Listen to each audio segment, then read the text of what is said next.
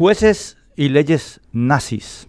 La ley 5777 de Defensa Integral de la Mujer fue nuevamente usada para restringir las libertades de expresión y prensa por la jueza Rosa Alderete, para censurar a la periodista Mabel Portillo como lamentablemente se va haciendo costumbre en nuestro país. Esto no es un accidente, es el resultado lógico de la redacción de la ley que está diseñada para dar mucho espacio a la discrecionalidad del magistrado, lo cual no debe confundirse con mala técnica legislativa, pues no lo es. Es la técnica legislativa propia del derecho autoritario, totalmente contrapuesta a la técnica legislativa del derecho democrático liberal. Cualquier estudiante de derecho romano sabe que éste sufrió una tremenda transformación desde su formulación democrática liberal durante la República hacia su culminación autoritaria sistematizada por primera vez en el Código Teodosiano primero y luego en el de Justiniano. La característica funcional del derecho autoritario, su definición filosófica, está dada por la discrecionalidad que otorga el magistrado. El democrático liberal busca lo contrario. El derecho autoritario tiene sus grandes juristas, sus grandes filósofos, sus grandes exponentes, desde Triboniano, asesor jurídico de Justiniano, hasta Carl Schmitt, asesor jurídico de Adolfo Hitler, que defendieron siempre la idea de precautelar el poder frente a cualquier desafío que pudiera sufrir.